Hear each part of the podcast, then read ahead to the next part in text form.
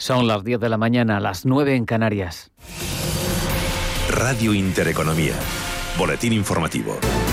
Buenos días. Comenzamos en Alemania, donde al menos 80 personas han muerto a consecuencia de las inundaciones provocadas por las torrenciales lluvias que se han producido en zonas del oeste del país.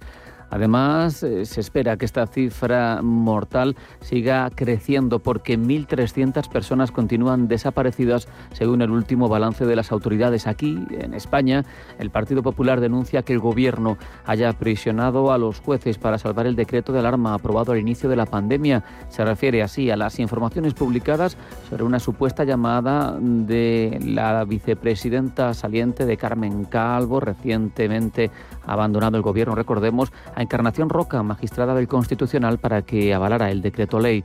Por cierto, que el líder del Partido Popular, Pablo Casado, esta mañana ha hablado de la sentencia y de la postura del PP en el primer estado de alarma. Ha dejado muy claro que el gobierno desbordó el marco legal para confinarnos. Y es algo además que, que creo que los partidos hemos sido coherentes por ejemplo, el Partido Popular y Vox apoyamos la primera prórroga porque llegábamos a un límite de colapso de las urgencias cuando morían 900 españoles todos los días. Pero los dos dijimos que eso era porque se había ocultado la información y porque habíamos llegado a un punto en el que ya no se podía hacer de otra forma.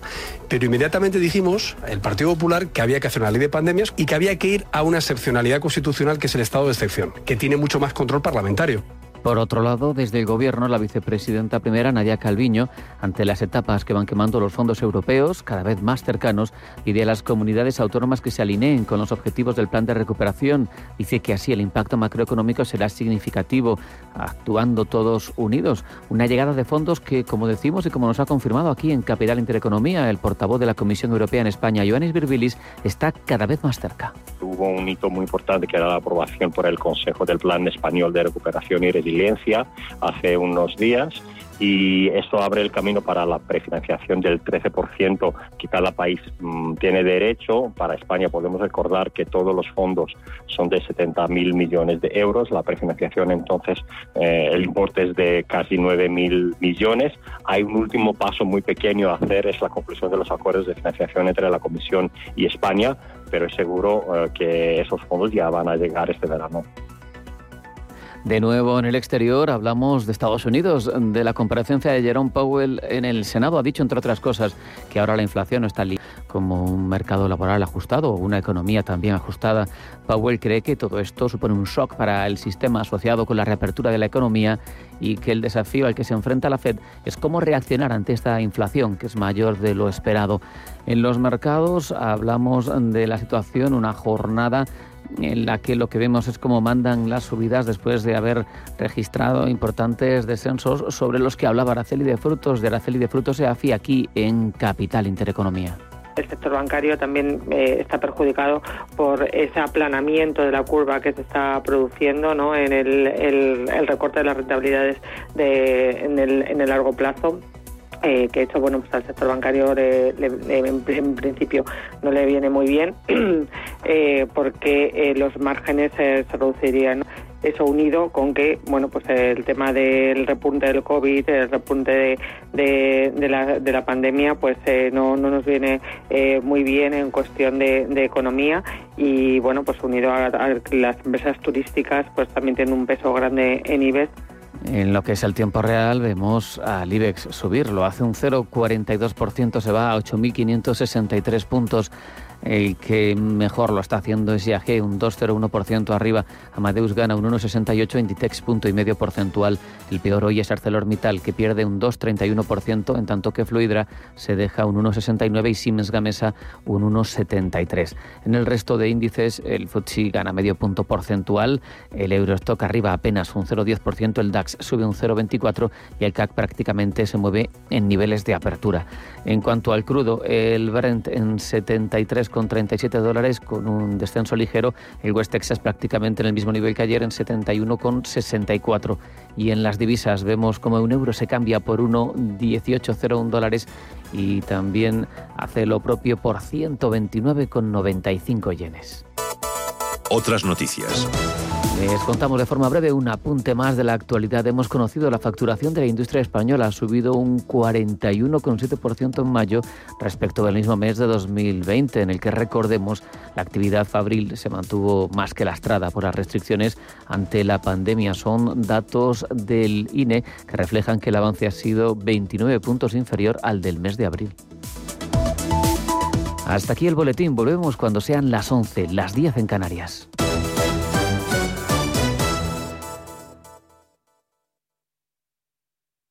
Si eres emprendedor, profesional o empresario y quieres estar al día en los temas que afectan a tu empresa, Cultura Emprende es tu programa. De la mano de Alejandra Rompedrique, Víctor Delgado y Ángel Calvo Mañas, conocerás las experiencias de otros empresarios y estarás al día en marketing, formación, tecnología, fiscalidad, eventos y más. Los viernes de 7 a 8 de la tarde en Radio Intereconomía.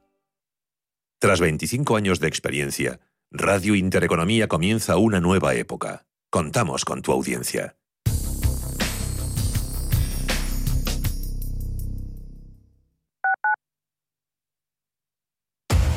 Somos aquello que siempre quisiste ser.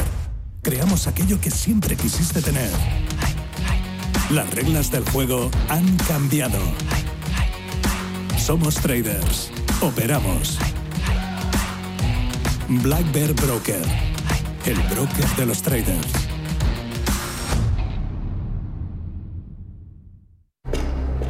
Ford Kuga híbrido enchufable. Carga cuando frenas, mientras conduces y cuando lo enchufas. Pasa al siguiente nivel en la vida real. Consigue tu Kuga híbrido enchufable con Ford Renting sin entrada y con todo incluido por 14 euros al día. Con seguro, mantenimiento integral, vehículo de sustitución, neumáticos ilimitados. Plan Moves 3 incluido. Solo hasta fin de mes. Condiciones en Ford.es. Ford. Acercando el mañana. Hola, soy Gema González. En Radio Intereconomía hacemos cada día a las 9 de la noche una visión global de la jornada. La programación de Radio Intereconomía estaría huérfana sin un programa como Visión Global. De 9 a 10 de la noche, el resumen más completo de todo lo que ha sido noticia económica a lo largo de la jornada. Di que nos escuchas. Ahora más que nunca tienen un propósito. Marta, Pedro, Lucía. Seres extraordinarios que con pequeños gestos, como cerrar el grifo mientras enjabonan, cuidan el agua. Únete a ellos. Descubre tus superpoderes en canal de Isabel El poder está en tu mano. Cuidando el agua, cuidamos de todos. Canal de Isabel II. En el Soto de la Moraleja, restaurante Kionan Sui, de comida peruana, cantonesa y chifa, con una gran variedad de sabores y aromas que te dejarán boquiabierto. Junto al restaurante Inari Moraleja, calidad y satisfacción garantizada. Restaurante Kionan Sui, reservas y pedidos en el 910090830 o grupoinari.es. Te esperamos.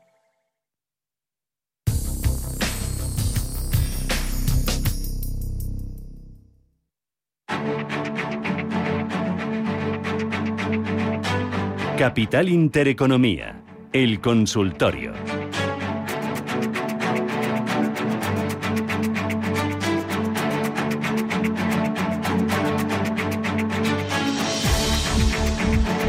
Con Roberto Moro de Apta Negocios y con ustedes que están invitados a participar. Nos pueden mandar sus mensajes de texto, sus mensajes de voz al 609-224-716. Roberto, estás ahí, ¿verdad? Como un clavo. Ah, vale, fenomenal. Eh, oye, voy a ir enseguida con el siguiente de los oyentes, pero antes, Inditex también ayer tropezó en el mercado, hoy parece que rebota. Esto es como lo que me decías antes con Gamesa, que no hay que coger el cuchillo cuando está cayendo, que entonces nos cortamos, eh, o, no, el caso es distinto. Bueno, a tenor del movimiento de ayer, un poco sí, ¿no? Porque además eh, no es solamente Inditex, sino que fue prácticamente todo el sector el que después de unas, eh, no me acuerdo qué casa fue, eh, pues unas proyecciones, pues no sentó bien al sector, ¿no? Eh, a ver, ahora mismo, desde luego, tiene toda la pinta técnica de ir a buscar la zona de 27. si bien en 27.50 tiene por la media móvil de 200 sesiones, y vamos a ver cómo finaliza hoy, porque a lo mejor incluso según cierre, pues nos deja una pauta de giro en forma de arami alcista, en fin. Eh, yo desde luego no tomaría ninguna posición, pero es que prácticamente no tomaría ninguna posición en el mercado español, ¿no? Eh, independientemente de que ahora mismo esté el IBEX en una zona de soporte y que por lo tanto pueda rebotar, técnicamente no ofrece ninguna garantía como para entrar. E Inditex sucede lo mismo. Ya digo que lo más probable es que vaya a buscar la zona de 27 o que al menos hasta que no lo veamos por encima del origen del huequecito de ayer en la zona de 29-20, a mí no me da, no me ofrece ninguna garantía. Por lo tanto, no veo ningún motivo para, para comprar en absoluto. No, no. Eh, voy a ir con María. ¿Está ya? María, buenos días. Hola, buenos días. Eh, lo primero, desearles feliz verano. Y lo segundo es hacer dos preguntas. Lo primero, eh, si me puede informar sobre NTT, es una empresa japonesa, y si el coste que tiene es mucho más a la hora de comprar y vender, es mucho más alto que en España. Y segunda, ¿cómo ve Fluidra? ¿Vale? Muy bien. Eh, ¿Fluidra la tiene comprada o es para comprar? Sí, sí, la tengo comprada y estoy ganándole. La estoy, le estoy ganando en este momento. sí. Perdone una pregunta. Eh, ¿NTT es NTT Data Corporation o NTT Docomo? Pues es que mire, es un anuncio que he visto, he, leído un poco sobre la empresa y yo no entiendo mucho de valores. Me, sigo un poco por lo que usted informa y otro analista, o sea que y luego un poco a la idea de, mm, de los sectores que me gustan. Muy bien. Y es, eh, me parece que va sobre mm, la información en la nube. Muy bien, pues gracias. Muy amable. Muchas gracias. Adiós. Eh... Bueno, y quiero creer que es el Data Corporation. Eh, eh, a ver, eh, lo preguntaba para entrar, ¿verdad? Sí, para entrar. Sí, sí bueno, no, a ver, en, en la zona de 1800, desde marzo de este año ha sucumbido ahí en tres ocasiones. Eso acaba de suceder hace dos tres jornadas, pues no veo ningún motivo, desde luego, para, para entrar. Ahora hay que esperar a ver si, como en las ocasiones precedentes, va a buscar zonas de soporte en el entorno de mil 640 o que haga algo, pero de todas maneras el gráfico es muy raro y sobre todo es una sucesión tremenda de huecos por todos los lados. Es decir, aquí el problema no es incorporarnos en el momento adecuado, sino dónde establecer convenientemente un stop loss, eh, dada la, tremenda volatilidad que, eh, que tiene. Yo le diría que, que, dado que invierte básicamente por lo que nos escucha en la radio, eh, y a mí desde luego de este no me habrá oído hablar, eh, eh, primero, no me parece el mejor de los sistemas eh, invertir en base a lo que se nos escucha. Creo que esto simplemente, o debiera ser simplemente un apoyo, porque yo a lo mejor a la media hora de decir X, ya no estoy opinando ese X. Y eso ya quien no, puesto que ya no estamos en antena, nada, nadie lo puede saber. Yo creo que esto es un, un, apoyo pero no desde luego la mejor forma de, de acercarse realmente a la inversión, ¿no? Eh, por lo tanto, pues, yo le diría que trate de alejarse de este tipo de títulos en los que es casi casi pues eh, pues eso un, apostar a negro o Muy bien, nos preguntaba también por Fluidra para comprar. Y en cuanto a Fluidra, a ver, si es eh, hoy por hoy eh, su aspecto de medio y largo plazo sigue siendo pues eso, maravilloso, excelente o cualquier otro calificativo que le queramos poner en el corto plazo, pues a lo mejor resulta que eh, la caída de hoy incluso está generando una ocasión de entrada, ¿no? En todo caso, hasta que no lo veamos por debajo de la zona de 32, ni siquiera el corto plazo empezará a quedar afecto a una, a una corrección. Por lo tanto, a mí no me parece una mala idea. Eh, mm, si entra en el momento actual, pues, eh, pues poner un stop loss no superior al 3-4% y ya está, pero desde luego no parece eh, una mala eh, opción, ¿no? La, dinámica que trae de medio y largo plazo, pues así nos lo indica. Eh, vale, voy con Gabriel, buenos días. Hola, buenos días, Susana. Yo quería preguntarle a Roberto, tengo unas cuantas acciones de Telefónica compradas a 384 y bueno, y la joya de la corona, pues yo creí que había hecho buena compra y me gustaría, por favor, que me dijera si las mantengo las vendo, o sea, porque no veo que tenga buena pinta esto. Y, otra cosa que te quería comentar o quería comentar en antena, yo tengo amigos que las tienen hasta 31 euros, a 17, a 18. ¿Cómo es posible, cómo es posible que los directivos eh, como César Larierta, que se llevan esas jubilaciones millonarias, el presidente actual, y no hay nadie que les, que les ponga coto a, estas cosas que hacen esta gente. Nada más es esto, Susana. Muchísimas gracias. Pues ¿eh? gracias, muy amable. Gracias. Gracias. ¿Qué dices? Claro, a ver, eh, pues empezamos por el por el final. Vale. Eh, pues no soy yo quien para defender ni mucho menos a Telefónica ni a ninguna otra eh, compañía, ¿no? Eh, porque demasiadas cosas de las que suceden y no hablo de Telefónica. Bueno, por no decir que prácticamente nada de de lo que sucede en la bolsa en el terreno corporativo corre a favor del inversor particular. Por lo tanto, si siempre ha sido mm, obligatorio eh, ahora es imprescindible estar mínimamente formado para actuar en los mercados, ¿no? En los últimos en los últimos años. Ahora bien, lo que él argumenta, pues sí, claro que en su momento, yo recuerdo que en 2007 me parece o algo así, estaba a 30 o 31 o algo así, telefónica, ¿no? Pero ahí sí que tiene que tener en cuenta el efecto de los dividendos. Ahora mismo en un gráfico que ajuste pagos de dividendos, su máximo histórico está en el entorno de 9,70, 9,75, ¿no? con lo cual fíjese si la cosa varía. Así que quienes las tengan desde 31, la pérdida no es así lineal, no, no tienen que contar con los dividendos que han percibido desde entonces. Dicho esto, el hecho de que empiece a confirmar por debajo de 3,72 es muy malo. Es muy malo porque significa irse por debajo del 0,618% de Fibonacci de lo que fue el último impulso, el que nació a finales de abril, y por lo tanto ese pasaría a convertirse en su objetivo. Estamos hablando de la zona de 3.50. Así que otro día de cierre más en negativo y con esa posición que él tiene comprada a 3.80, 3.80 y algo, me parece que ha dicho, yo me iría de Telefónica. Muy bien. Eh, voy ahora con el siguiente. Joaquín, ¿qué tal? Buenos días. Muy buenos días, Susana, y felices vacaciones. Ay, qué ganas. veranito, veranito. El mar azul, etcétera, etcétera. Hoy, o sea, todos mis compañeros me miran con una envidia. O sea, si usted viera ahí, todos menos uno que se va conmigo también, pero se le ve ahí en los ojos a todos una, una envidia. Y es que casi, casi estoy con las chanclas, ¿a que sí, chicos? Estoy casi con las chanclas. Ya estoy camino a bueno, Pues, enhorabuena por el programa. Y una pregunta muy sencillita para don Roberto Moro. Estoy pensando entrar en Grifford. Veo que está en un soportazo que creo que puede ser interesante entrar a los precios que está ahora, 20 con 50, 20 con 60. Lo que quiero es que me diga, de caso de decidirme, si él me lo aconseja, que yo estoy decidido, pues que me diga un stop de pérdidas, o sea, que si no me sale la operación, me las quite el viernes, digo, perdón, el viernes, el lunes si Dios quiere. Muy bien. Gracias. Me pues escuchado, nada. sí, por la radio. Por la radio, gracias, muy eh, amable. Así damos paso a otro oyente. Hasta luego. Gracias, feliz verano. Roberto. Eh, a ver, yo no veo por ningún lado ese soporte, al contrario, acaba de perder el soportazo que lo tenía en la zona de 21.60, que por otro lado era clavado el 0,618% de Fibonacci de la última subida que comenzó en marzo.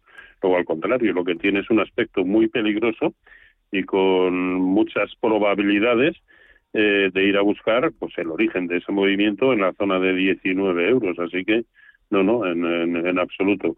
Por otro lado, caso de entrar ahora, porque él así lo decida, eh, el problema es dónde situar el stop, porque estamos eh, muy alejados de soportes eh, bueno, ya digo, la zona de 19, ¿no? Y desde luego 19 no es un buen stop de, de pérdida si entra en el momento actual. No, a mí no me parece en absoluto un buen momento para entrar porque, insisto, no está en ningún soporte y de hecho acaba de perder hace cuatro jornadas el soportazo de esos 21, 60, 50. Muy bien. Voy con notita de voz ahora. Hola, buenos días. Señor Muro, Mire, tengo a SM Holding que lo tengo con un 57% de beneficio. No sé hasta dónde puede llegar, pero si me da un esto de ganancia, pues me desea, las vendería. Y si no, pues sigo adelante con ellas. Por otro lado, Siemens alemana, esas sí las tengo con un 8% de pérdidas. Y Airbus con un 3%. ¿Qué me aconseja en estos tres casos? Muchísimas gracias y feliz fin de semana a todos. Gracias. ¿Qué dices? Bueno, en el caso de, de ASM Field Holding, que ahora mismo ya no recuerdo qué es lo que nos ha dicho que lleva de beneficio, pero me parece que una burrada, el stop eh, de beneficios debería situarlo, a mi entender, en la zona de 560. No solamente es el soporte que ha funcionado desde mediados de junio, sino que en su momento fue máximo histórico. Por lo tanto, es un soportazo y nivel al cual yo supeditaría la permanencia en ASML Holding. Mientras tanto, pues nada, que aguantar. En el caso de eh, de Siemens, eh, eh, de, la, de la alemana, que ahí sí que me parece que ha dicho que iba perdiendo un, un 8%. Aquí la gran referencia es el mínimo que nos dejó a finales del mes de mayo, en 129,80. Está muy próximo a ese nivel, pero si ve que cierra por debajo, y vamos a ponerle un filtro, si ve que cierra por debajo de 120, eh, 128,50, pues insisto, para ponerle un filtro, entonces yo sí ya abandonaría la posición al fin y al cabo. Es un 1%, un 1,5% por debajo del nivel eh, actual. Y en el caso de Airbus, que no recuerdo eh, si nos ha dicho si la tenía en beneficio o en, o en pérdida, pero desde luego también parece muy claro el nivel por debajo del cual eh, las cosas dejarían de tener el aspecto relativamente bueno que tiene en el momento actual, y esa es la zona de 105 mientras esté por encima yo aguantaría. Eh, por otro lado, pensar en un tirón añadido, falta por ver precios de cierre por encima de 116. Eh, ahora mismo está casi casi a medio camino entre ambos niveles, lo cual dificulta un poco la adopción de estrategias eh, eh importantes. Así que, pues nada, de momento aguantar. Vale, otra notita de voz. Buenos días y enhorabuena por el programa. Le quería preguntar a Roberto Moro en qué punto sería bueno para entrar en las acciones de BBVA. Gracias, buenos días. BBVA para entrar. Sí, bueno, a ver, el sector eh, no, no descubro nada nuevo. El sector lleva mm, pues como tres semanas o cuatro de, de, capa caída. A mi entender, el único nivel eh, bueno es si llega nuevamente a la zona de eh, 5, 505 y se sujeta, que es, eh, esa es una condición sine qua non, si ahí empieza a rebotar, bueno, puede ser probablemente el hecho de llegar a esa zona coincida con un eh, sectorial bancario europeo buscando la zona de 89, que es desde donde eh, de momento a corto plazo ha tratado o está tratando de rebotar. Mientras tanto, yo no haría nada y siendo conscientes de que esta zona de 5, 505 tampoco es un soporte demasiado contundente, ¿eh? pero bueno, ahí se podría hacer un intento eh, comprador para buscar, aunque solo fuera un rebote. Vale, vamos con una más. Eh, buenos días, Javier de Madrid. Una pregunta para el señor Moro. ¿Apostamos por sector minería o, o, empresas de Europa en general? Gracias. ¿Minería? Mm, no sigo el sector como tal por, lo tanto, eh, y aquí me anoto un tanto negativo como tantas veces, eh, no sabría no sabría decirle muy bien, ¿no? Eh, y en cuanto a títulos en Europa o, es que Europa no está en desarrollo de tendencia, lo más que está haciendo es aguantar en niveles próximos, y me refiero al conjunto de los índices, a excepción del IBEX, que a corto plazo es bajista, pero lo único que están haciendo es tratar de aguantarse o de sujetarse muy cerca de los máximos anteriores. Aún así, títulos que en el mercado europeo eh, sean de mi agrado, eh, lo cual no significa que, que, sea bueno para comprar porque para mí el escenario general, insisto, está lo suficientemente indefinido como para cuando no sabes bien qué hacer, y ese es mi caso, pues estás quietos, ¿no? Pero eh, títulos que me puedan agradar, Dassault System, francés, SAP, KPN y probablemente el mejor, el que más me gusta, Deutsche Telekom. Vale. Eh, voy con una más, la última ya. Vamos, la última o escrito. Vamos a dar paso a una escrita. A ver, eh, dice, buenos días, señor Moro. Deme un precio de entrada para Melia para largo plazo. ¿Tú a largo plazo no trabajas? No. Vale. Bueno, pues para corto. Eh, a ver, no, es que, no es que lo desdeñe, sino porque por mucho que mi horizonte idóneo de inversión es un swing trading, eh, tampoco hay que ponerle puertas al campo, ¿no? Y si te va respetando en todo momento stops de beneficios, el, el activo en cuestión y crees que le queda recorrido, pues ¿por qué no va a permanecer en cartera? Pero ni mucho menos eso es lo habitual, ¿no? En cuanto a Meliá Hoteles, acaba de perder un soportaz, dos soportazos. Eh, y todo lo que sea permanecer por encima de, cinco, de seis es feo, redunda en un escenario de continuidad de caídas. Acaba de perder ayer en la apertura, perdió la media móvil de 200 sesiones. No veo un buen nivel, a no ser que llegue a los máximos de junio del año pasado, en el entorno de eh, 5.10, 5.15, y ahí veamos que se sujeta y que se aguanta. Eh, que probablemente antes vaya a girarse al alta, pues probablemente, pero eh, a mi entender lo hará de manera bastante aleatoria hoy por hoy. Eh, en el nada invita en su aspecto técnico a tomar posiciones eh, próximamente. Muy bien, pues eh, Roberto Moro, de Apta Negocios, que lo dejamos aquí. Oye, cuídate mucho. ¿Qué planes tienes para este verano, Roberto? Eh, nada, creo que una semanita en agosto nos vamos a una casita rural, eh, apartada del mundo y, y, poco más. Nada, ¿con la pequeña? ¿Con la pequeña de la casa? Sí, sí, sí, por supuesto. Hombre, es hombre. El, gran, el gran aliciente de toda la familia. Con la Sí, reina, con la reina de la casa, ¿no? Con la reina. Usted, usted creo que ya está desprendiendo tu fillo a playa, ¿no? Sí, sí, sí, yo ya estoy aquí con las chanclas puestas.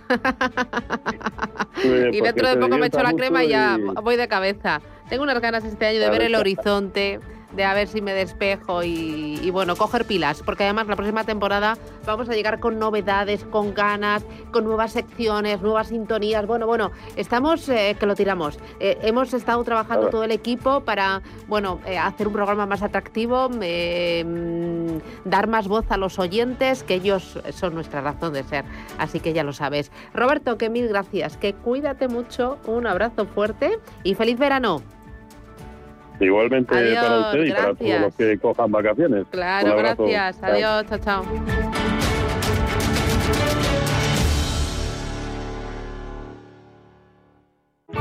Bontobel Asset Management. Calidad suiza con el objetivo de obtener rendimientos superiores a largo plazo. En Bontobel Asset Management siempre estamos a la vanguardia de las inversiones activas en bonos y acciones. Para más información, entre en nuestra página web bontobel.com barra am. Bontobel Asset Management, su especialista global en fondos de inversión. A 20 metros diríjase al Campo Grande de Valladolid. ¿Estarán abiertos los museos allí? Sí, cumpliendo las normas de seguridad vigentes. Quiero disfrutar de su gastronomía, del buen vino, ¿Tú qué puedes? caminar por sus calles, conocer su historia. Que sí, Pedro, que ya lo sé. Hasta tu GPS lo sabe. Valladolid es tu destino. Una elección segura. Próxima parada, Valladolid.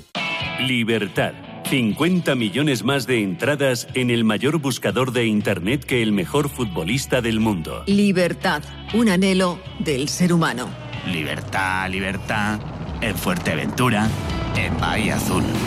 150 kilómetros de playas son libertad. Deporte al aire libre es libertad. Una temperatura siempre agradable es libertad. Y libertad es la que tienes dentro de cada una de las villas de Bahía Azul. Metros y metros cuadrados de paraíso, de privacidad, de libertad. La que te da la piscina privada, el jacuzzi, la barbacoa y, en definitiva, el lujo al alcance de muchos bolsillos. bahiaazul.com y disfruta de tu libertad.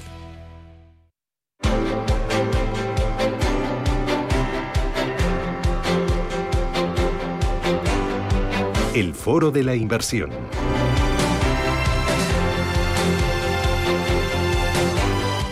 Hoy les vamos a presentar un, un proyecto eh, que se apoya en la educación, en la formación, en finanzas. Su creador es eh, Luis Miguel Ortiz. Luis Miguel, ¿qué tal? Buenos días.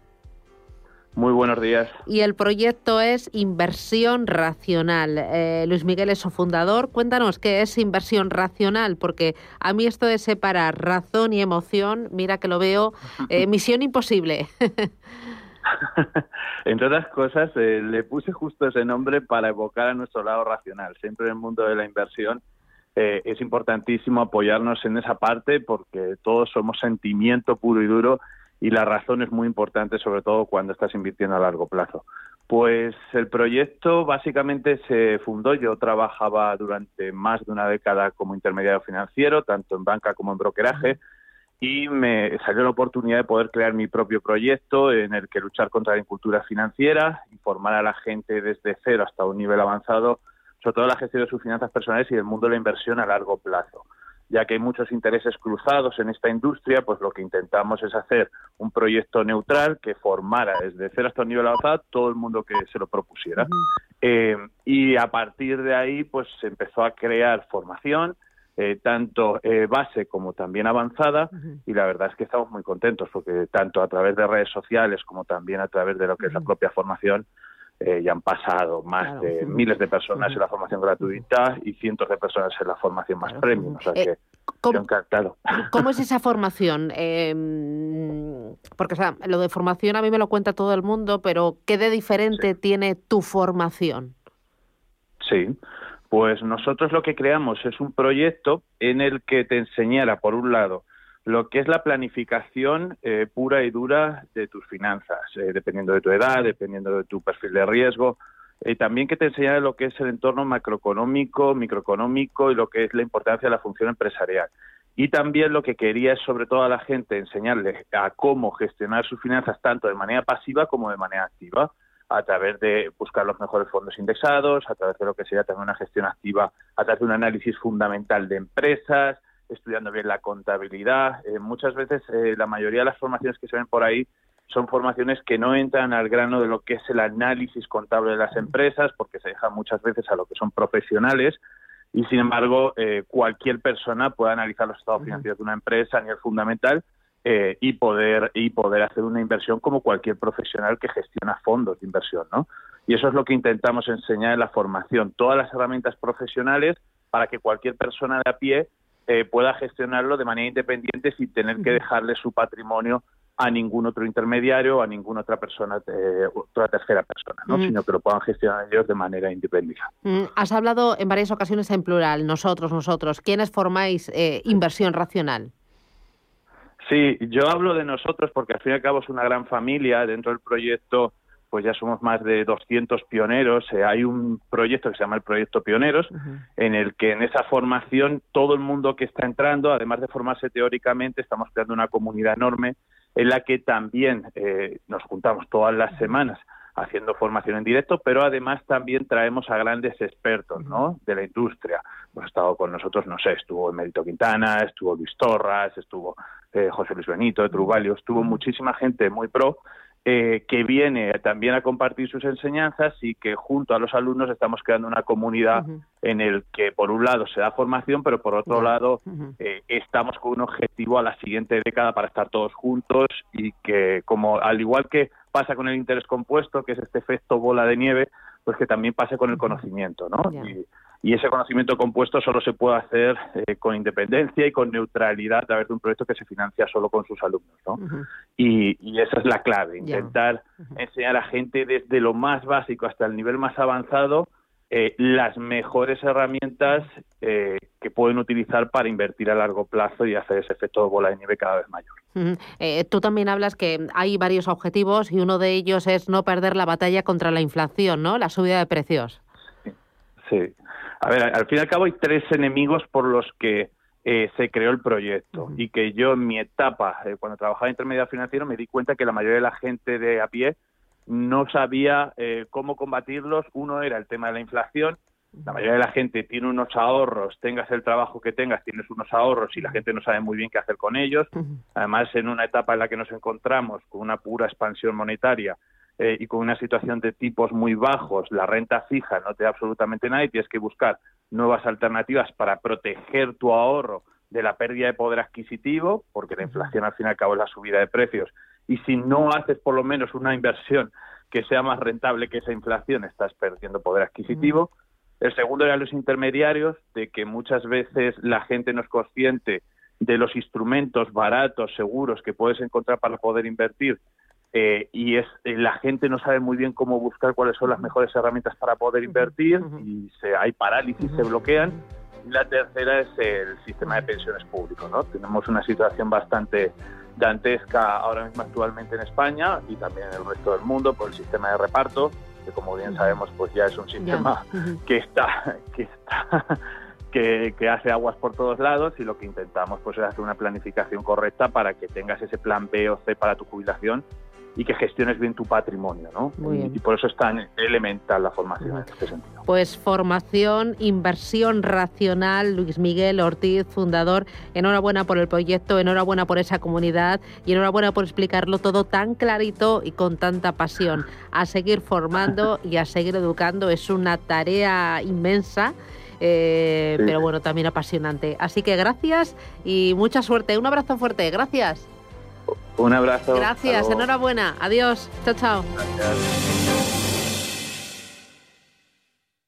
Si estás pensando en comprar una casa, entra en cuchabank.es y accede a nuestra oferta hipotecaria. Cuchabank, el banco de tu nueva casa.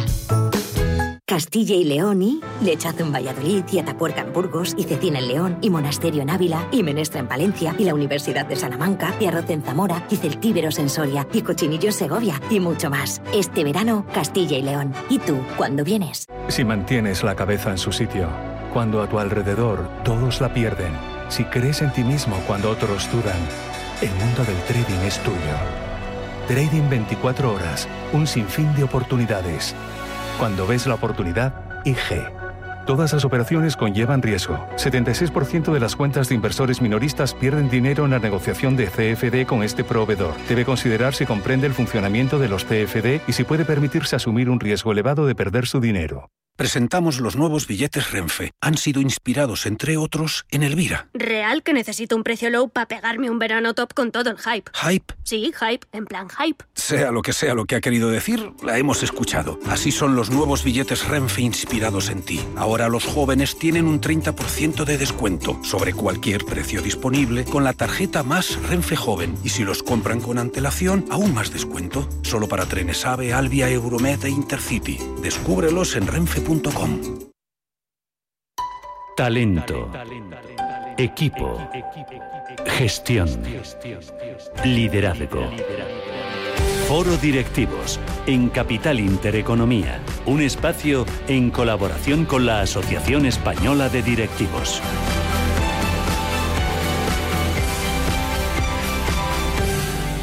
23 minutos, llegamos a las 11. Esto es Radio Intereconomía. 23 minutos, llegamos a las 10 en Canarias. Foro directivo, Selena. ¿Hoy con quién? ¿Qué me traes? Bueno, volvemos a hablar esta mañana de ciberseguridad porque mm, ponemos el foco en un tema que cada vez figura más entre esas grandes preocupaciones de cualquier compañía, sea del tamaño que sea. Y es que hemos oído hablar este año de ciberataques a infraestructuras eh, críticas, a grandes empresas. Hemos visto incluso bueno, pues eh, veíamos incluso a, la Seguridad Social eh, en, en, pleno eh, campaña de los ERTE y precisamente hemos visto, como decimos, ataques también a empresas informáticas, a mm, campañas de phishing, a las farmacéuticas, en robo de información, aprovechando el interés que genera la vacunación. Y es que se suman a los tradicionales ataques y secuestros de información de los que ya veníamos hablando. Y es que el auge de la digitalización de esta era post-COVID pues, supone también abrir las puertas a los ciberdelincuentes si este salto no se da con todas las garantías. Y vamos a preguntarnos esta mañana cómo podemos protegernos y ciberpreparar nuestra empresa para cualquier incidente de seguridad. Y para ello, esta mañana hablamos con Christopher Domingo, director técnico de ciberseguridad en la compañía tecnológica Socis. Eh, Christopher, bienvenido, buenos días. ¿Qué tal? Buenos días. ¿Cómo estamos? ¿Qué tal? ¿Todo bien? Muy bien. Bueno, eh, leía, fíjate, Christopher, esta mañana hablando de, bueno, de la magnitud que tienen, eh, que alcanzan eh, los ataques, ¿no? Los ciberataques, las compañías y también en particulares. Y estaba viendo unos datos que mm, leía de INCIBE, de ese Instituto Nacional de Ciberseguridad, en el que se han notificado en lo que va de año en torno a las 900.000 notificaciones. claro, esto se supone que es mucho, pero si hablamos de las empresas, eh, cada vez son más las empresas afectadas precisamente por los ciberataques. ¿Cuáles son, eh, Christopher, esas eh, principales eh, pues, incidentes de seguridad a los que se enfrentan precisamente las empresas? Pues mira, hoy en día estaríamos expuestos a, un, a una gran multitud de ataques, de formas y, y tecnologías muy diversas, pero si tenemos que destacar alguno, yo destacaría dos en particular, el caso del ransomware y el phishing. Este primero que hablábamos de ransomware consiste en cifrar nuestros datos, convertirlos totalmente inservibles, es decir, que no podamos hacer uso de ellos. ¿Y qué es lo que van a hacer los atacantes una vez estén en este estado? Nos van a pedir un rescate. Es decir, nos van a decir que paguemos una cierta cantidad de dinero para poder recuperar nuestros datos, ¿no? Y, con ello, pues ellos lucrarse y, nosotros, además, no solo de tener que hacer esa inversión económica para poder recuperarlos en caso de que procedamos al pago o de que debamos hacer una inversión en una compañía que nos ayude a recuperarlos, eh, ellos, además, perdemos todo ese tiempo de indisponibilidad de los datos, lo vamos a perder de forma productiva, ¿no? El segundo ataque que hablábamos, que es el caso de los phishing, eh, trata de engañar a los usuarios con el fin de conseguir sus credenciales, es decir, estas credenciales con las que tenemos acceso a nuestras aplicaciones corporativas, ¿no? Con ello un atacante al final lo que va a conseguir es engañar nuestros sistemas, como lo que va a poder hacer es acceder a, los sistemas de información de la compañía con un usuario y una contraseña válidos que ha conseguido de, uno de nuestros eh, empleados, pues va a acceder a los sistemas como alguien habitual y hacer el robo que, pueda hacer, ¿no? no sé si decirte, es muy habitual más de lo que, eh, de lo que pensamos, eh, porque dando esas cifras eh, de las que hablaba, quizá los impactos de bueno las empresas es un impacto diario, pero a muchísimas empresas además. Efectivamente, aquí destacar que bueno, eh, había una frase muy escampada antiguamente, ¿no? Que esto es, esto a mí no me pasa, ¿no? todo el mundo decía.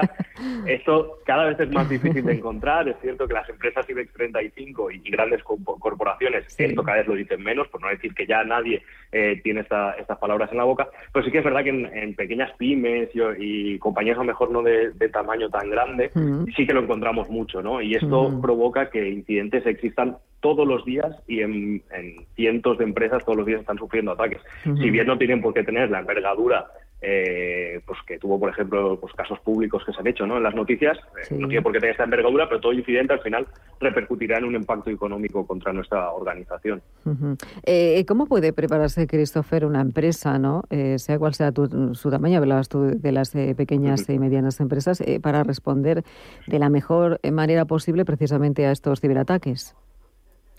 Claro, aquí yo creo que la, clave del éxito es contar con un asesoramiento profesional, de la mano de expertos en la materia. Es decir, eh, al igual que cuando tenemos un coche averiado, no se lo llevamos a la carnicería, pues lo mismo, ¿no? Cuando tenemos un problema de seguridad o, queremos interesarnos y proteger nuestra empresa, lo importante es, contar con los mejores expertos, es decir, eh, conseguir una aliada, una empresa que nos acompañe en el camino y que nos pueda dar, eh, pues bueno, esas recomendaciones que serían necesario implementar. Es importante destacar que, pues bueno, no todas las empresas tienen los mismos procesos de negocio, que al final es lo que tratamos de proteger, ¿no? Aunque siempre hablamos de proteger ordenadores, lo que realmente se protege es el proceso de negocio, ¿no? Entonces, dependiendo de los procesos de negocio, será necesario implementar unas ciertas tecnologías, unos ciertos procesos, etcétera. Y, lógicamente, la inversión a realizar, pues, por ejemplo, con una empresa IBEX 35, no será la misma que debería realizar la papelería de nuestro barrio, ¿no? Siendo, ojo, que digo papelería de nuestro barrio, también debe protegerse, aunque las medidas serán mucho menores que un IBEX 35, por supuesto. Eh, en vuestro caso, em, como empresa tecnológica Socis, contáis además con bueno, pues las más altas certificaciones en ese esquema nacional de seguridad y además disponéis del que denomináis como centro de operaciones de seguridad, que creo que juega pues un papel muy relevante en esa detección temprana, ¿no? Porque la principal eh, o sea, la prevención es precisamente la detección ¿no? de estos problemas. No sé qué, qué, es ese centro de operaciones, cómo actúa y cómo puede ayudar a prevenir esos efectos de los ciberataques, eh, Cristian. Claro.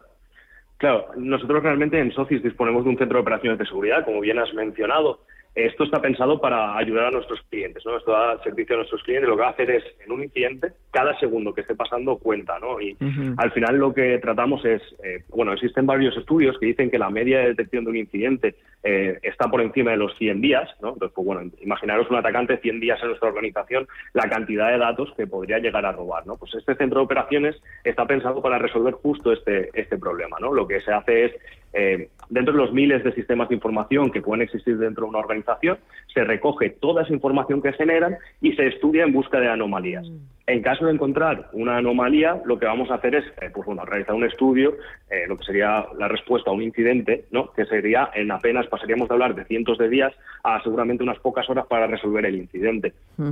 Evitando así el gran impacto que provocaría ¿no? un, incidente 100 días eh, tardando de detectarlo.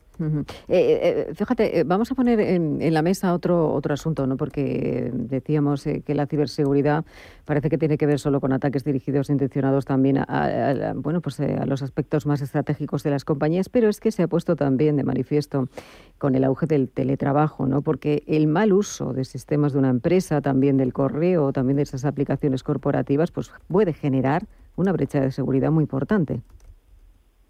Efectivamente, como bien mencionas, eh, sobre todo ahora con, bueno, con esta época que nos ha tocado vivir, desgraciadamente, pues bueno, se priorizó mucho la usabilidad de nuestros sistemas de información y se forzó el teletrabajo eh, de forma repentina, entonces, pues bueno, no hubo mucho tiempo para pensar y se actuó, pues bueno, tal vez no de la mejor forma, mm. y esto ha provocado que nuestros usuarios, eh, pues bueno, sin mucha formación, accedan a todos nuestros sistemas de forma telemática. ¿Qué es lo que está haciendo esto? Que los atacantes también se aprovechen de ello, ¿no? Al final, nuestros usuarios eh, requieren de una cierta formación, es decir, han de ser conscientes eh, de qué es la ciberseguridad y, qué, y cómo han de actuar ante estos casos. Sobre todo, principalmente, eh, no se trata de que sepan lo mismo que sabe un, ingeniero de ciberseguridad, sino de que sepan a qué están expuestos, qué cuáles son los riesgos que, a los cuales se deben enfrentar y que sepan eh, determinar algo verídico y algo que no lo es.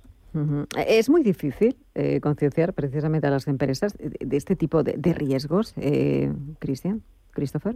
Es muy difícil. No, es tan, no? es tan, no es tan complicado. Es decir, lo, lo importante es saber hasta dónde les queremos concienciar. Hmm. Es decir, eh, lo que hablaba anteriormente, es importante que no, que no sobrepasemos el límite del entendimiento del usuario. ¿no? Hmm. Al final, eh, pues una persona que no está acostumbrada a temas tan técnicos, si empezamos a hablar de palabras técnicas, si empezamos a hablar de procesos técnicos, se va a perder. Entonces, aquí lo más importante es darle cuatro o cinco truquitos hmm. para que él pueda saber eh, a qué se está enfrentando ¿no? y sea capaz de determinarlo. Hay, eh, hablábamos antes, al principio, decía yo, ciberataques, por ejemplo, a empresas farmacéuticas con las campañas de, que hablábamos de phishing y este robo de información, ¿no? aprovechando también ese interés eh, que genera la vacunación. Y claro, comparando una gran empresa con una pequeña empresa totalmente diferente la una de la otra. en cualquier caso, ¿cuáles son, fíjate, quería preguntar, ese tipo de de ataques que están sufriendo las grandes empresas y cuáles son los tipos de ataques más eh, comunes que realizan las pequeñas y medianas empresas? ¿Son muy diferentes? son diferentes en, sobre todo en el impacto que van a tener. ¿no? Contra una pequeña empresa, seguramente el ataque que pueda recibir es un ataque automatizado, es decir, no hay, no hay una persona detrás de un ordenador intentando realizar acciones, sino que recibe un correo que se ha mandado a miles de usuarios y por desconocimiento pues introduce su usuario y contraseña. ¿no? Y entonces, pues, bueno, se va a ver involucrado, dependiendo del ataque, pues como hablábamos antes, un caso de phishing, un caso de ransomware, eh, podría haber eh, diferentes variantes. ¿no? En el caso de grandes organizaciones, sí que es verdad que aquí eh, han de poner mucho foco, porque aquí sí que puede haber usuarios, sí que puede haber atacantes detrás de ordenadores intentando acceder a sus sistemas. ¿no? Entonces, digamos que la inteligencia y, y la potencia que tienen estos atacantes es mucho mayor ¿no? contra las grandes compañías. De ahí un poco lo que hablábamos anteriormente, ¿no? la, inversión que ha de hacer una gran compañía es mucho más elevada que la que tiene que hacer una, pequeña compañía. Eh, eh, hablando de negocio, eh, eh Christopher, mm, al final los ciberataques también ¿no? tienen una gran implicación a nivel de, reputación, de credibilidad y de... De, la confianza dentro de las compañías, porque una vez que se pierde todo eso son difíciles de recuperar. Efectivamente, al final los ciberataques es cierto que tienen una implicación económica directa, es decir, en el momento en el que dejamos de trabajar, pues estamos teniendo unas pérdidas eh, directamente por el hecho de no poder trabajar, pero sí que es verdad que si, si llegan a afectar a la credibilidad, a la credibilidad y la confianza de nuestra compañía, pues podríamos perder muchísimo negocio. No sé, imaginaros el mm. caso de Apple, ¿no? El caso de mm. Apple estamos hablando de que pues funcionan bien, no suele pasar nada. Pues bueno, imaginaros un gran escándalo en esta compañía, cuánto le podría costar, eh, económicamente hablando, recuperar esa confianza y esa credibilidad de los usuarios. Mm. Eh, ¿Se puede estar totalmente protegido o, no se, o, nunca es al 100%? Christopher. No, nunca, nunca, llegaremos a estar protegidos. No, nunca, nunca llegaremos a estar al 100% protegidos, ¿vale? Esto es algo que es importante saber, pero sí que es verdad que al final dentro de, la ciberseguridad siempre hablamos de lo que se ha de hacer es que el acceder a nuestros sistemas sea más costoso que lo que van a conseguir eh, si consiguen acceder, ¿no? Al final, el atacante, cuantas más barreras de dificultad nosotros pongamos, el atacante tiene un reto superior y ha de invertir muchísimo más esfuerzo y, por lo tanto, muchísimo más tiempo y dinero, ¿no? Entonces, si conseguimos que el atacante, cuando haga un análisis de cómo estamos en cuanto a ciberseguridad, vea que va a ser mucho más costoso acceder a los sistemas que lo que va a poder obtener en caso de acceder, seguramente lo que hagamos es frustrarle, no llegue ni siquiera a intentar el ataque, ¿no? Al final, la clave es esa, justo esa. Eh, ¿Por qué hay, eh, Christopher, tantos ataques, tantos ciberataques ahora eh, que no había antes. Eh, ¿Por qué? No sé si hay alguna explicación en los últimos mm, años, porque las bueno, compañías... Aquí un poco... Sí creo que aquí la, legislatura también apoya un poco a que esto esté sucediendo, ¿no? Al final mm. existen múltiples delitos, como podría ser la prostitución, las drogas, el tráfico de armas, que mm. penalmente están muy, muy perseguidos y las consecuencias son muy graves. En el mundo de la ciberdelincuencia, este no es el caso. Un gran mm. robo, hablando de millones de euros, eh, mm. no estaría tan. O sea, las consecuencias no son tan graves. Sí, lógicamente, también eh, haríamos un paso eh, por lo penal, pero no sería tan largo como un tráfico de armas, por ejemplo. Entonces, claro, los, delincuentes que están haciendo, pues ir al menor riesgo, ¿no? Dicen, oye, esto es mucho más fructífero. Actualmente mm. los ciberataques son el principal ingreso de los delincuentes. Entonces, esto es mucho más fructífero y las consecuencias son mucho más leves, ¿no? Pues, ¿qué voy a hacer? Realizar ataques contra compañías y lucrarme de esto. Pero bueno, hay que mantener, te iba a decir, eh, sobre todo eh, la calma, porque, eh, claro, si os preguntamos cuáles son, o si te pregunto cuáles son las claves o los cambios que podemos, por ejemplo, incorporar a nuestras rutinas y a estos procesos organizativos para poder estar preparados ante estos ciberataques, ¿cuáles serían, Christopher? Claro. Y por un lado, yo diría que asesoramiento, es decir, contar con un asesoramiento en materia de ciberseguridad eh, bueno, acorde a, nuestra compañía. Por otro lado, la concienciación, es decir, es muy importante que todos los usuarios eh, sepan a qué se enfrentan y cómo enfrentarse. Eh, no estamos hablando de cosas muy técnicas, sino cosas muy sencillas, ¿no? si en un correo llega una clave concreta, pues bueno, mm. saber localizarla. Por otro lado, contar con las tecnologías. Y ahora que hablas, perdóname, ahora que hablas de, los correos, ¿es algo muy habitual recibir un correo en el que te piden rescate? Sí, es, es eh, bueno, que te piden un rescate es porque ya has sufrido un incidente, ¿Ah, eh, en este caso. Sí, normalmente cuando piden un rescate de datos es porque ya, bueno, tienes datos cifrados o datos que no son accesibles y van a pedir el rescate de los mismos. Lo que sí que es más habitual es que te llegue un correo en el cual te están solicitando unas claves, en el cual llega un documento adjunto que lleva malware, eh, un virus, básicamente. Eso sí que es mucho más habitual de lo que nos creemos. Eh, lo que pasa es que, bueno, las propias herramientas de correo muchas veces ya lo filtran y otras sí que nos llegan a, la bandeja de entrada y ahí es donde hay que saber detectarlos. ¿Y qué hay que hacer ante ellos? En este caso, no entrar en ninguno de los casos. Efectivamente. Eh, lo primero, lo primero, no pinchar en nada, es decir, no, no hacer clic en ningún enlace que venga en un correo que no esperábamos. Esa es una de las primeras cosas que se dice a los usuarios. Si recibes un correo que no estabas esperando, desconfía, ¿vale? No hagas clic en ningún enlace, no te bajes ningún documento que haya adjunto, no lo abras. Eh, informa a tu departamento de informática en caso de tenerlo, ¿no? Decir, oye, podéis echarle un ojo a esto. Y realmente, si no lo esperabas y no tiene nada que ver ese correo contigo, directamente, mándalo, bórralo para poder evitar confusiones en un futuro y estarás a salvo. Eh, y si te piden, por ejemplo, un rescate y, te hablan de que, bueno, pues que no puedes poner eh, en conocimiento e, ese correo, te dan una cuenta atrás, una serie de horas, ¿no? Eh, si no, bueno, pues se muestran algo que, que, dice que han encontrado en tu ordenador o algo que ellos estiman como, como digamos, bueno, pues una parte de, de lo que es encontrar algo que, que, que, que es, bueno, pues delictivo en este caso. Mm. En este caso, por ejemplo, es un ataque que sucedía, eh, era más habitual hace unos años, ¿no? Pero bueno, imagino que a día de hoy sigue sucediendo, a pesar de no haberme encontrado ninguno desde hace un tiempo, no hacer caso, es decir, eh, no ceder, porque al final lo que nos están haciendo es un chantaje. Eh, en caso de que lo tengan, nos van a seguir pidiendo lo que estén pidiendo de forma continua y no es va a ser un círculo vicioso que nunca va a terminar, ¿no? Entonces, bueno, en caso de que lo tengan, vas a tener que enfrentar eh, lo que pudiesen publicar, que no se suele dar el caso de que lo publiquen, y en muchas de las ocasiones ni siquiera lo tienen. O sea, es decir, en muchas de las ocasiones lo que hacen es mandar un correo estándar donde dicen que pues a lo mejor tienen una foto tuya comprometida, ¿no? Eh, que, no desearías que viese la luz, y ni siquiera la tienen, ¿no? Lo que están haciendo es bueno, intentar chantajearnos para que realicemos ese pago. Eh, te iba a decir, cinco claves que dejamos en el correo. Primera, en el correo, lo primero, lo que decía, si, si no estabas esperando un correo, desconfía directamente. La segunda, eh, si es demasiado bonito para creerlo, seguramente sea falso. Es decir, si el típico eh, rey nigeriano que nos quiere dejar una herencia de 14 millones de euros, pero que debemos realizar nosotros primero un ingreso de 300 euros, pues bueno, eh, aunque parezca mentira, hay gente, ¿Ah, hay gente que termina cayendo, ¿no? En oh. Entonces, pues claro, si es demasiado bonito, desconfía también, ¿no?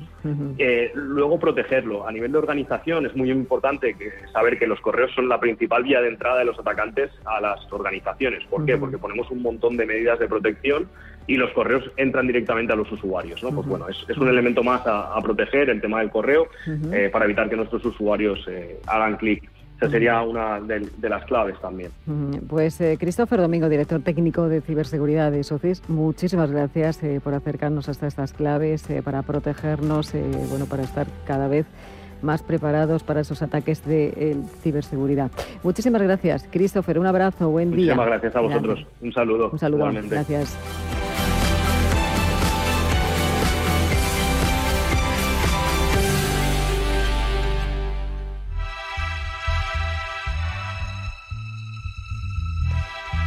Llega el momento de disfrutar de las merecidas vacaciones y para ello lo mejor es dejar la protección de tu hogar en las mejores manos. Con Sicor Alarmas, la nueva empresa de seguridad para tu hogar del grupo El Corte Inglés desde solo 29,90 euros al mes durante el primer año y sin coste de alta ni permanencia, tendrás conexión las 24 horas y una app para controlar tu alarma en todo momento, estés donde estés. No es una gran noticia.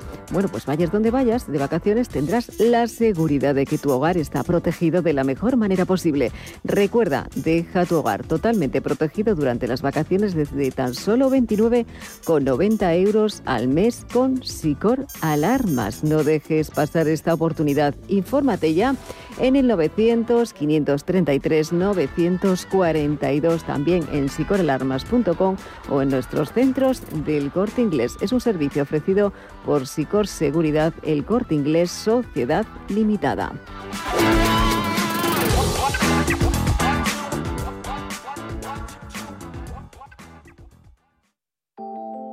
Capital Intereconomía les ofrece la noticia sostenible de la semana. Ferrovial apuesta por la promoción de estructuras eh, sostenibles con Horizon 24. La compañía líder en el sector de infraestructuras, transporte y servicios a ciudades desarrolla estructuras sostenibles, aparte de su vocación y de forma responsable con el medio ambiente en su compromiso.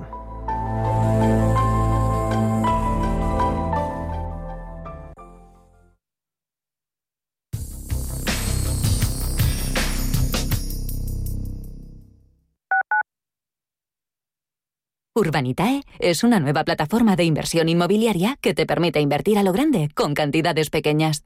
Uniendo a muchos inversores, logramos juntar el capital suficiente para aprovechar las mejores oportunidades del sector.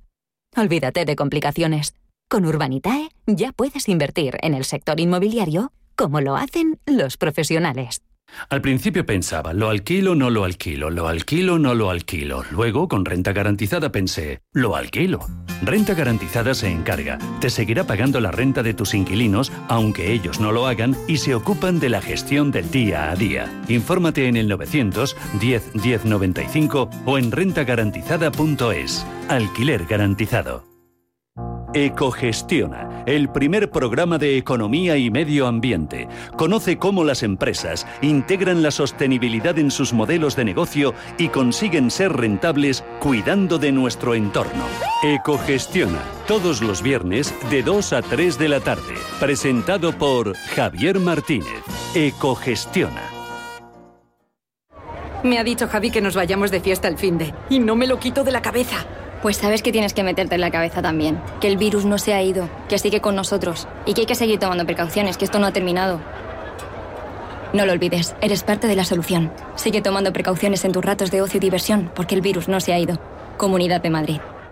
Escápate de Madrid y ven al restaurante El Torreón en la cima del Monte del Pardo. Las mejores carnes y pescados desde 40 euros, vino incluido. Carne picaña brasileña y lomo de buey auténticos. Disfruta de los mejores platos de cuchara y de paella con langosta. Y de grandes vinos y licores en sus siete amplísimos salones y terrazas. Cocina abierta desde las 11 de la mañana. Parque infantil, gran parking. Restaurante El Torreón. Naturaleza a 10 minutos de Madrid. Reservas en restauranteeltorreón.com.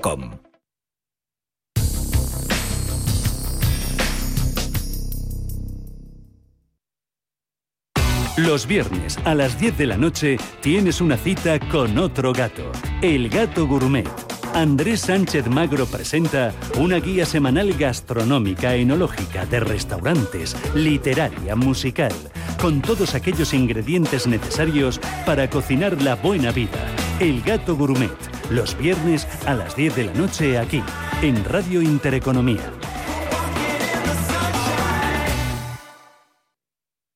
Hola, soy Gema González. En Radio Intereconomía hacemos cada día a las 9 de la noche una visión global de la jornada. La programación de Radio Intereconomía estaría huérfana sin un programa como Visión Global. De 9 a 10 de la noche, el resumen más completo de todo lo que ha sido noticia económica a lo largo de la jornada. Di que nos escuchas. Amos de Casa, el magazine para hombres y mujeres en el que encontrarás todas las ideas y sugerencias para la supervivencia doméstica, además de ocio, cultura, compañía y buen humor. Amos de Casa, los domingos a las 10 de la mañana en Radio Intereconomía. Te esperamos.